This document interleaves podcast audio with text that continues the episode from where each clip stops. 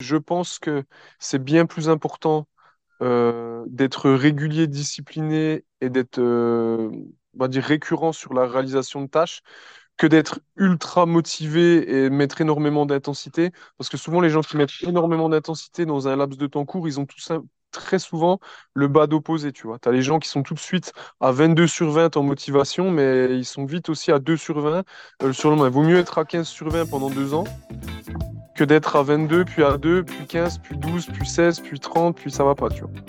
Donc euh, la discipline, c'est, je pense, quelque chose de fondamental. Vous avez une boîte, un business? Et quand on vous parle gestion, vous attrapez l'urticaire, vous vous sentez atteint de, comme qui dirait, phobie administrative? Ça arrive même aux meilleurs. Nous, on voit plutôt le business comme un jeu. Bonjour et bienvenue dans le podcast La gestion dans son plus simple appareil, pour que vous ne vous retrouviez pas à poil. Je suis Stéphanie Pinault et voilà 20 ans que j'accompagne des entreprises et 10 ans que je suis entrepreneuse. L'idée, derrière ce podcast, parler de sujets sérieux avec légèreté. Bonjour et bienvenue dans cet épisode de la gestion dans son plus simple appareil. Aujourd'hui, pour le défi J'envoie, le thème est discuter d'un hobby et de son impact sur le business de manière improvisée. Alors pour ça, ben, j'ai pensé à un ancien client qui est arrivé un jour dans mon bureau avec une idée folle, qui m'a parlé un peu un langage bizarre de boxe, de, de valeurs, de discipline, de nutrition, et, et qui m'expliquait son projet comme ça, avec une ferveur et, et une intensité que j'avais rarement vue. Et c'était parce que justement, c'était son hobby. Adrien, bonjour et bienvenue dans Salut. ce podcast. Comment tu vas? Bah écoute, ça va très bien. Du coup, euh, huit ans après, Ouais, euh, le temps passe, euh, le temps passe vite.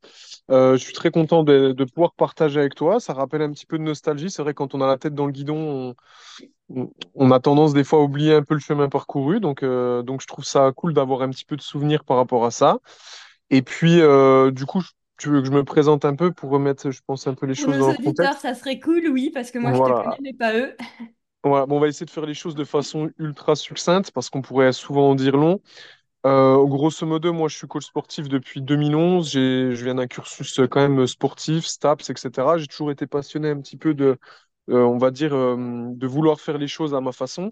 Et donc, après un cursus en, en formateur national et international en aquasport, en préparation physique, ce genre de choses, dans des assez grosses structures, euh, j'ai décidé de me lancer dans le CrossFit. Euh, donc, en, en 2015, il faut remettre ça. Aujourd'hui, ça paraît un peu populaire euh, les gens sont là, CrossFit, tout le monde a un petit peu entendu, mais en 2015, c'est un peu, c'est un peu l'époque des dinosaures là-dessus. C'est un truc obscur, les banques suivent pas. Euh, en général, les gens qui partent sont, aidés un petit peu par leur petit patrimoine, l'argent qu'ils ont pu mettre de côté ou la famille qui aide. Et c'est très difficile d'avoir un bail locatif. La plupart des gens qui ont sur ces vagues-là, ils sont dans des locaux éclatés, dans des zones industrielles, et ils font tous leurs travaux, etc. Moi, j'avais 23 ans à l'époque et je décide de me lancer dans ce projet avec mon associé euh, qui n'est pas présent aujourd'hui, mais qui était un peu le premier mec qui suivait les trucs un peu fous que je lui faisais faire en préparation physique. Voilà, c'est ça que tu parles passion, etc. Et, euh, et si tu veux, au début, on a ouvert, euh, on a ouvert vraiment en tant que passionné de la méthode. On n'avait pas forcément cette vision d'entrepreneur. Euh, et puis donc euh, huit ans après, on a connu euh, des échecs, des réussites, des problèmes de recrutement, euh, des problèmes au niveau des travaux, mais aussi des employés modèles, euh, des gens qui ont fait des choses incroyables. Donc voilà, on a, on a vraiment un peu connu tout ça. Et puis aujourd'hui, on est une petite équipe, donc on est euh, 16 personnes, on a quatre structures. On reste une TPE, on reste une TPE, mais néanmoins, dans notre secteur d'activité, on fait partie du top 1% en France, donc c'est cool. Euh, on a des beaux projets derrière nous, enfin à venir, et donc on est, euh, on est plutôt content. Notre goal cette année, c'est d'essayer de, de nous rapprocher d'un million d'euros de chiffre d'affaires. Donc le chiffre d'affaires ne veut pas dire grand-chose, euh, parce que de toute façon, on est, assez cash burner, donc on essaie de d'avoir un peu de croissance, donc on fait pas énormément de résultats. À notre petite échelle, encore une fois, on n'est pas une start-up non plus. Et donc, euh, donc voilà où on en est. On a basculé un petit peu de passion, entrepreneuriat, et puis, euh, et puis voilà. J'essaie de te le résumer de façon euh, short. Quand tu parles de locaux éclatés, je me souviens encore en effet du Ouais, hangar euh, qui prenait l'eau avec les travaux qui avançaient pas. C'était ouais, vraiment galère. très euh, galère, ouais.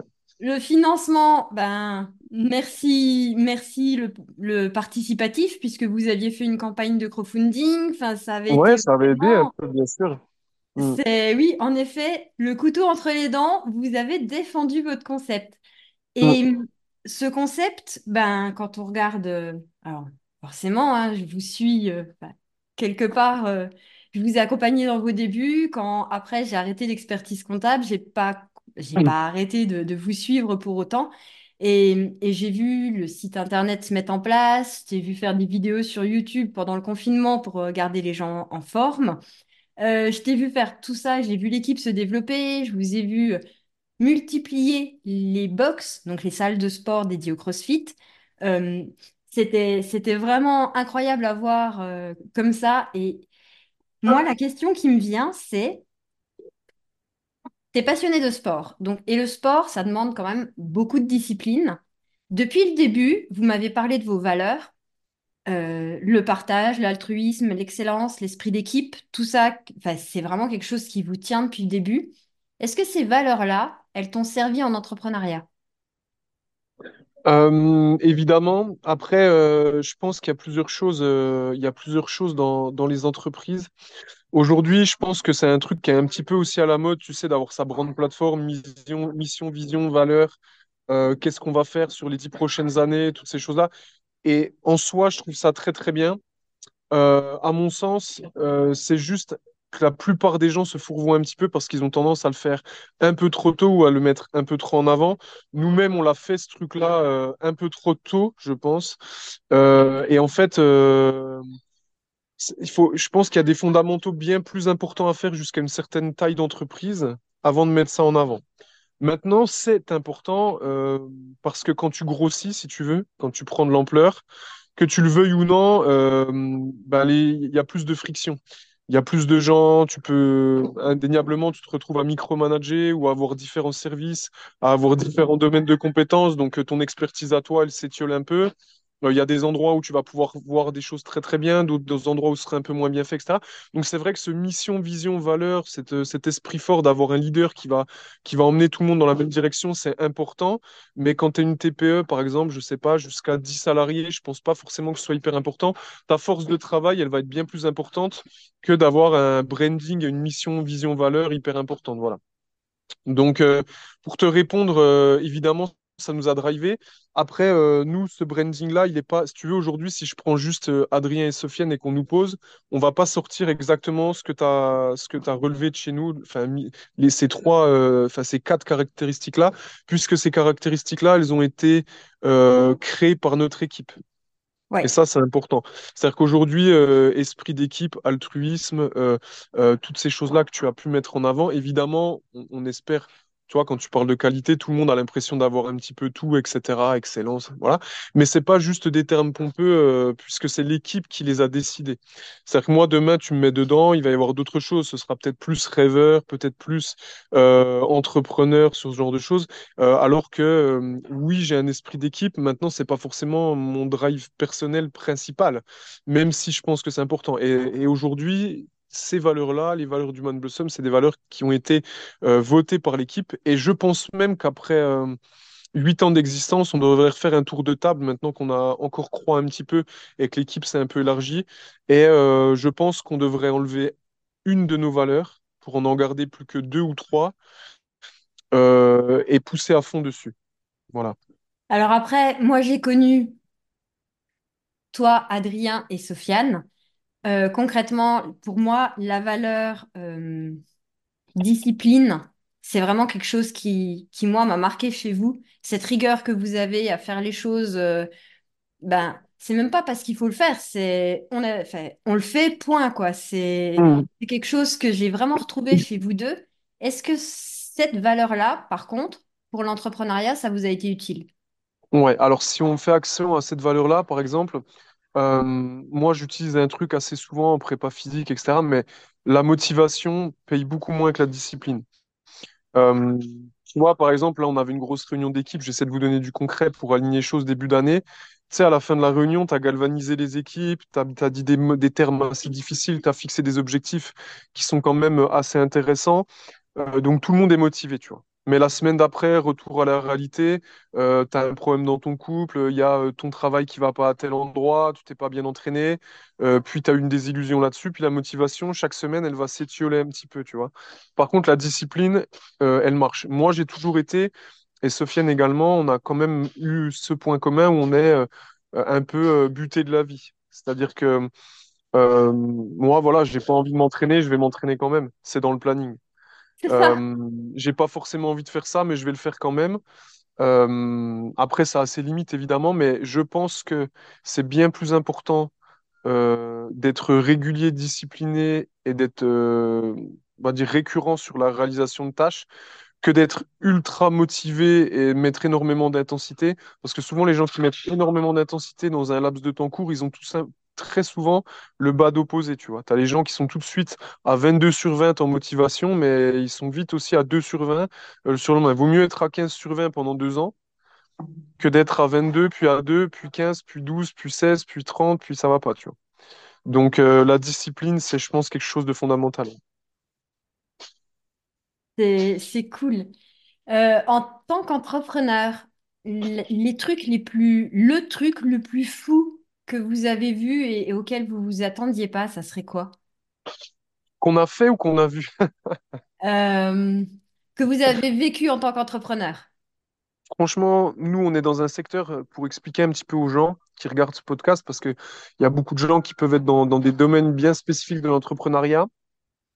Nous, c'est vrai que ah, de prime abord, on est dans un cursus un peu, tu sais, qui a l'air passion, etc., évidemment, mais on est dans un secteur qui est extrêmement difficile parce que c'est un secteur qui a la plus grosse imposition.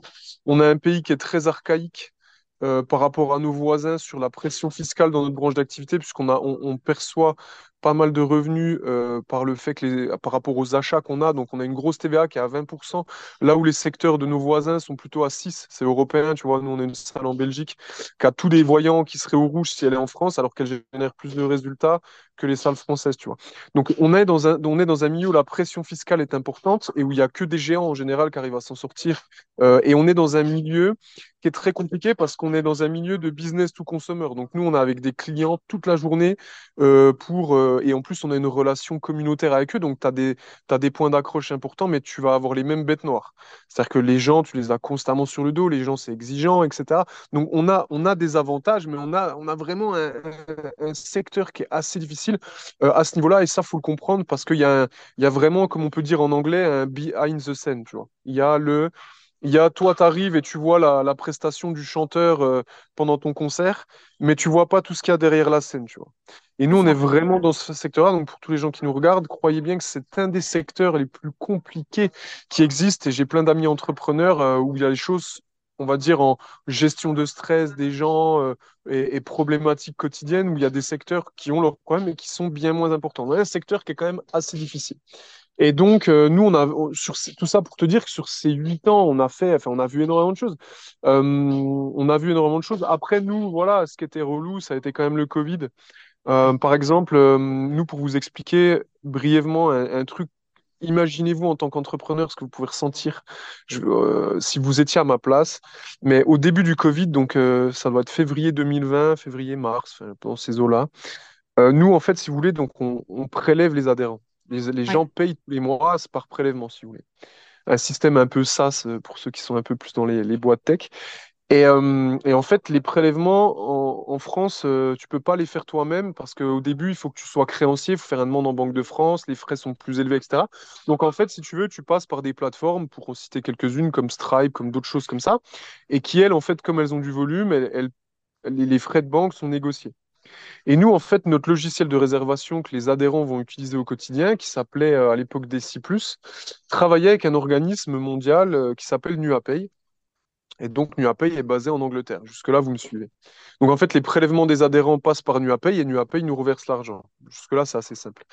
Et donc, le lundi, euh, c'est le Covid. Et le mercredi, on ne touche pas l'argent des prélèvements, tu vois on regarde ce qui se passe, etc. Et là, je ne sais plus exactement, mais je crois qu'au lieu de toucher, euh, je sais pas, 20 000, un truc comme ça, de prélèvement automatique, peut-être pour une salle comme Belfort, parce qu'on avait plusieurs dates de prélèvement, je crois que je vois un truc du genre euh, 1400 ou 3000 qui arrivent sur le compte, tu vois. Je fais, waouh, mais qu'est-ce qui...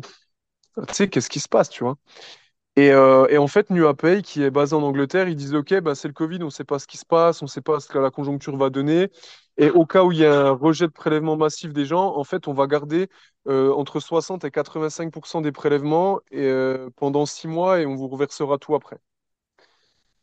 Et là, t'es Ouais, en train- et là, tu te dis, mais attends, genre, je tombe dans la, dans la mafia irlandaise, qu'est-ce qui se passe en fait, les gars? D'où vous gardez en fait euh, 80% de nos recettes?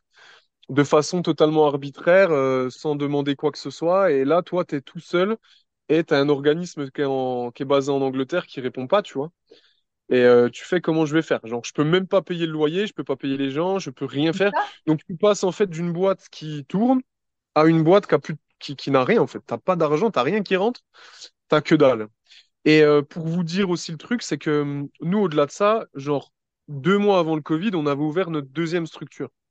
Donc en fait, on s'était retrouvé à avoir un sirène, deux sirettes, ou un sirène, deux sirènes, je sais jamais. Et donc en fait, on avait une fois les dix mille euros d'aide pour deux salles, tu vois? Double sanction. Allez hop. Double sanction. Donc en fait, ce qui passait d'un très bon conseil comptable sur euh, bah, le fait d'avoir en fait pas forcément deux bilans à faire, donc ça faisait quand même des économies Ouais. d'écriture et tout euh, qui étaient très bien, tu vois. Nous, on était très contents de la stratégie de base où au lieu de payer, je sais pas, deux fois euh, 500 euros par mois, on se retrouvait à payer une fois 500 euros par mois et tout. Donc c'était cool. Et en fait, on s'est retrouvé euh, dans cette situation, on n'avait qu'une fois les aides, plus euh, 80% de nos finances qui étaient gardées en Angleterre. Donc voilà, je pense que c'est une des situations les plus relues qu'on a eues. Ah ouais, elle est pas Euh, mal voilà. celle-là. Je crois que je peux la mettre dans mon top 3. Voilà, relou. Et puis voilà, mais bon, après, euh, c'est des problèmes euh, comme tout le monde peut en avoir, et puis tu trouves des solutions et t'avances, quoi. Ouais. Le truc le plus drôle où franchement vous êtes parti en fou rire, Ouais. Euh, Ah, je sais pas. En fait, euh, je pense qu'on rigole assez bien au quotidien sur, euh, parce que tu sais, on se chambre un peu, on s'entraîne et tout ça. Est-ce que maintenant, il y a vraiment eu un truc qui nous a fait ultra marrer et tout? Euh, non, bah après, c'est des anecdotes un peu plus légères, tu vois. C'est genre, euh, je sais pas, tu vois, quelqu'un qui, qui part de chez toi ou en tant qu'adhérent, ou genre, ça va être un peu ton ennemi, tu sais. Il se dit, quand il part de chez toi, il est trop content de dire que qu'il va partir et que voilà, c'est mieux là-bas, que tout ce que tu as fait, c'est nul, que toi, t'es pas bien. Va, voilà, même des fois de façon ultra péjorative, et puis six mois après, ils reviennent, tu vois, genre, euh, ouais, ça va, je suis trop content de revenir m'entraîner, tu vois. Ce genre de petits trucs-là, tu vois. Mais on n'a pas forcément de, de trucs ultra marrants euh, au quotidien, tu vois. On avance, donc euh, on fait. Des fois, c'est vrai qu'on. Je pense qu'il faudrait qu'on se pose pour réfléchir un petit peu à tout ça, mais je pense qu'il y a des choses, ouais. Ok. Est-ce que tu aurais un dernier conseil pour les entrepreneurs qui nous écoutent? Euh, est-ce que un conseil pour quelqu'un qui se lance, quelqu'un qui veut faire passer son business au niveau supérieur, euh, ou genre euh, vraiment quelque chose d'ultra généraliste pour les entrepreneurs? Comme tu le sens. Déjà, il y a, y a- il y a plusieurs conseils. Ça peut être des conseils qui peuvent paraître un petit peu bateaux comme ça, mais euh, déjà, la première chose que chacun doit faire, à mon, à mon sens, c'est écouter des gens qu'on fait et pas des gens qui croient savoir, mais qui n'ont jamais rien fait, tu vois. Ça, Ah c'est oui. hyper important. C'est hyper important parce qu'avec des si, on refait le monde. Et puis euh, moi, si j'avais eu ton âge, et puis moi si, et puis moi euh, à mon époque, et puis ci, et puis ça. Donc voilà. Essayez de prendre des conseils des gens qui, qui ont accompli. Hum, Moi, par exemple, je sais que je trouve quand même de l'inspiration euh, chez des entrepreneurs euh, qu'on fait, pas du tout de mon secteur, mais qu'on fait des choses que, que je trouve très intéressantes. Et puis, euh, il n'y a pas forcément besoin d'aller prendre euh, des mecs sur des podcasts, euh, Internet, euh, qu'on qu'on fait des millions en, levant des- en, faisant des levées de fonds. Mais je veux dire, regardez dans votre entourage, il y a des gens qui ont des très belles réussites. Euh, je sais pas, il peut y avoir des artisans. Moi, j'ai mon oncle qui a une, une belle entreprise dans le dans tout ce qui est euh, panneaux marins, le bois, toutes ces choses-là. Donc euh, voilà, on va parler fiscalité, on va parler pas mal de choses. Il va me parler aussi de sa façon de manager les choses. Et quand bien même, ça ne va pas forcément vous apprendre ce que vous devez faire, mais ça va peut-être vous donner aussi des pistes sur ce que vous n'avez pas envie de faire, tu vois. Et ça, c'est euh, tout aussi important. Donc prenez de l'inspiration chez des gens qui ont vraiment accompli. Ça, je pense que c'est euh, hyper important. Et puis, euh, si vous êtes dans des business assez théoriques, n'oubliez pas que c'est l'action qui mène à la stratégie et pas l'inverse, tu vois. Euh, les business plans, tout ça, c'est bien, mais confrontez-vous au marché. On le, c'est pas moi qui le dis, c'est tout le monde qui le dit. Oui. Confrontez-vous au marché et tester, et puis ça, ça marche mieux. Franchement, le business plan, il sert, il sert juste le jour où vous allez à la banque. Après, vous l'utilisez plus, quoi. Ah, je Donc, suis, je suis euh, un peu plus modérée sur une affirmation comme celle-ci. Moi, j'aurais tendance à dans penser que c'est secteur, quand même un fil rouge. non, évidemment, bien sûr, ça permet de savoir où t'en es. Et puis, il y a des marchés. Il y a évidemment, je te rejoins sur le fait qu'il y a des marchés où tu peux avoir du recul parce qu'il y a des choses qui ont déjà été faites, donc il y a des gens qui ont déjà testé le marché. Et évidemment, maintenant, dans des secteurs un peu innovants, dans de la création de valeur un peu nouvelle, dans des choses comme ça, c'est un peu moins vrai. Euh, mais voilà, après, ça va vous servir évidemment de, de fil rouge, ouais, bien sûr. Ouais. Ok, c'est des très très bons conseils. euh, c'est oui, je j'aime beaucoup quand tu dis euh, que ça peut permettre de se rendre compte de ce qu'on ne veut pas faire, parce que ça, on n'en Mm, bien parle sûr. jamais. Ben oui, C'est- ouais, merci, merci beaucoup. Eh ben, tu as toi-même participé en partageant ton expérience, puisque pour moi, vous- enfin, votre euh, beau box de CrossFit sont vraiment des réussites. Donc, tu vas pouvoir inspirer toi-même euh, des entrepreneurs. Merci pour ça. Merci Adrien. plaisir, avec plaisir. Et puis, euh, quand tu veux. ah, la dernière fois, j'ai eu mal partout pendant trois semaines. Ah voilà, après, euh, c'était peut-être une reprise un peu trop violente. Faudra qu'on qu'on améliore, enfin qu'on soit un peu plus timoré la prochaine fois, je pense. À bientôt et que la gestion soit avec vous. Eh ben, je te remercie en tout cas pour ton temps. Merci Stéphanie. Bye. C'était un plaisir. Bye.